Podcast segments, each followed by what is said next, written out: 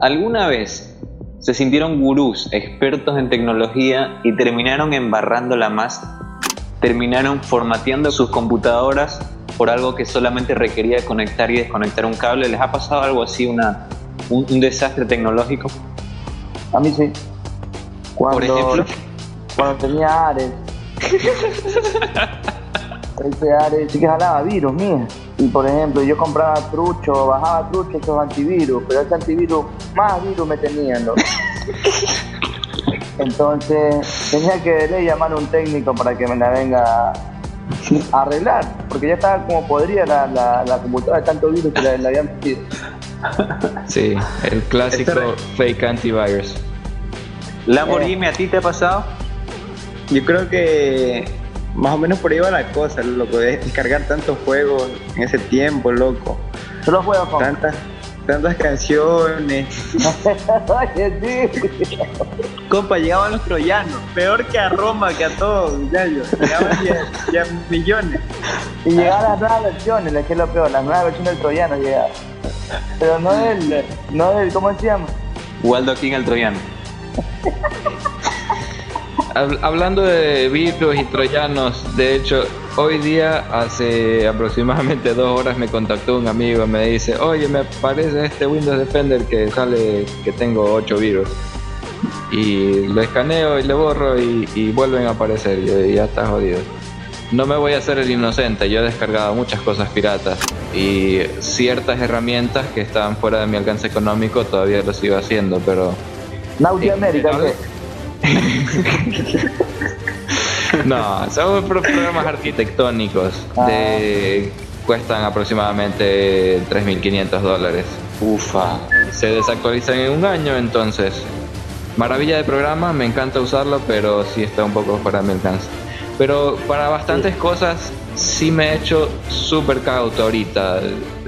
En parte porque estoy más viejo, en parte porque eh, tengo información sensible que manejo del trabajo y también porque le tengo un terror impresionante a los ransomwares, que son los virus que se apoderan de tu información y no te dan, te quitan el acceso básicamente, te los bloquean y te piden una, una recompensa, te lo secuestran básicamente, secuestro de todas tus, todas tus fotos, de la familia, de todo, todos los datos que tengan en la computadora te los encriptan y te piden que hagas un depósito en Bitcoin que no deja rastro para que liberen tu información. Eso yo sí le tengo terror, porque puedes quitar el virus, pero difícil, muy difícil recuperar esa información. Imagino lo desesperante que debe ser eh, según lo sensible que sea la información que uno tenga. Porque, por ejemplo, el contenido más sensible que yo tengo es un video en que estoy con Virginia Limongi todo sudado. Eh, en el colegio. mi compa lo tiene. Él, fácilmente podría hacer un blackmail y chantajearme con ese video, con la liberación de ese video. Eh, estoy todo sudado saludando a la cámara, parezco un profesor de informática. parecía ingeniero de la CNC. No, no, no, no, parecía, parecía profesor informático. Ella estaba perfecta ahí como siempre y yo parecía así un profesor al que fue a visitar. Entonces, eh, si fuera mucho más sensible la información que uno tiene, no me imagino todo lo que uno podría hacer o todo el dinero que podría pagar con tal de recuperarlo. Obvio, o sea, si tienes todos los recuerdos de, cuando tus hijos estaban chiquitos, hipotéticamente, porque no tenemos hijos aquí, hasta donde yo sepa.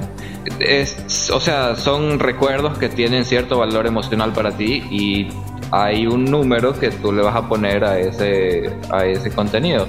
¿Puedes recordar algún momento en que de pronto te sentiste un hacker así, que tú dijiste, wow, qué locura que acabo de conseguir? Como por ejemplo, cuando yo pude hackear mi Wii dejé de tener que llevarlo al señor que me le metía el chip virtual y aprendí a hacerlo yo.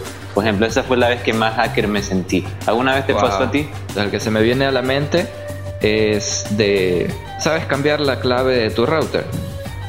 No. Bueno, eh, ¿tú sabes, Mijail? Eh, no. No, no bueno. Pero más o menos tienes la idea, porque es lo que, lo que me contabas que estaba haciendo tu amigo cuando dejó peor su internet que solo reiniciando el router. Básicamente ingresas a la página de configurador de tu router y cambias la configuración desde ahí, o sea, en tu computadora. Ahora, lo que yo me di cuenta que en varios proveedores de internet no tienen ninguna protección para que yo pueda ingresar la configuración de otro router. De hecho, la dejan abierta a propósito para poder darte servicio técnico. Y eso se llama seguridad por ignorancia. O sea, hay un hueco, pero por la, porque la gente no sabe que está allí, es seguro. No se puede aprovechar. Ahora, lo que yo puedo hacer con mis habilidades es, si yo tengo la dirección IP de una persona, o puedo escoger una al azar, las dos cosas las he hecho. He ingresado a su router y he podido cambiar su contraseña en versiones recientes del, del firmware de los routers y en versiones anteriores he podido obtener el código. Entonces, Wow. eso es como que lo que más power me he sentido.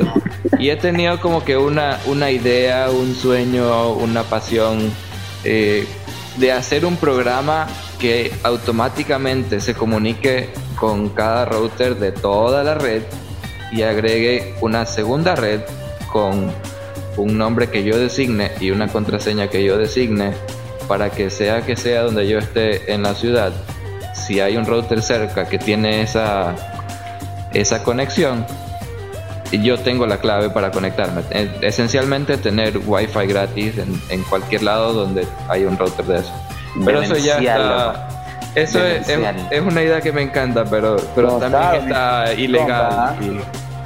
Y, y ya, eso ya está del otro lado de lo que me quiero... Te amplifico, te amplifico tu idea. Te amplifico tu idea y con esto mando la pausa. Un troyano que haga que todos los routers del mundo se seteen a red libre. No más claves de wifi.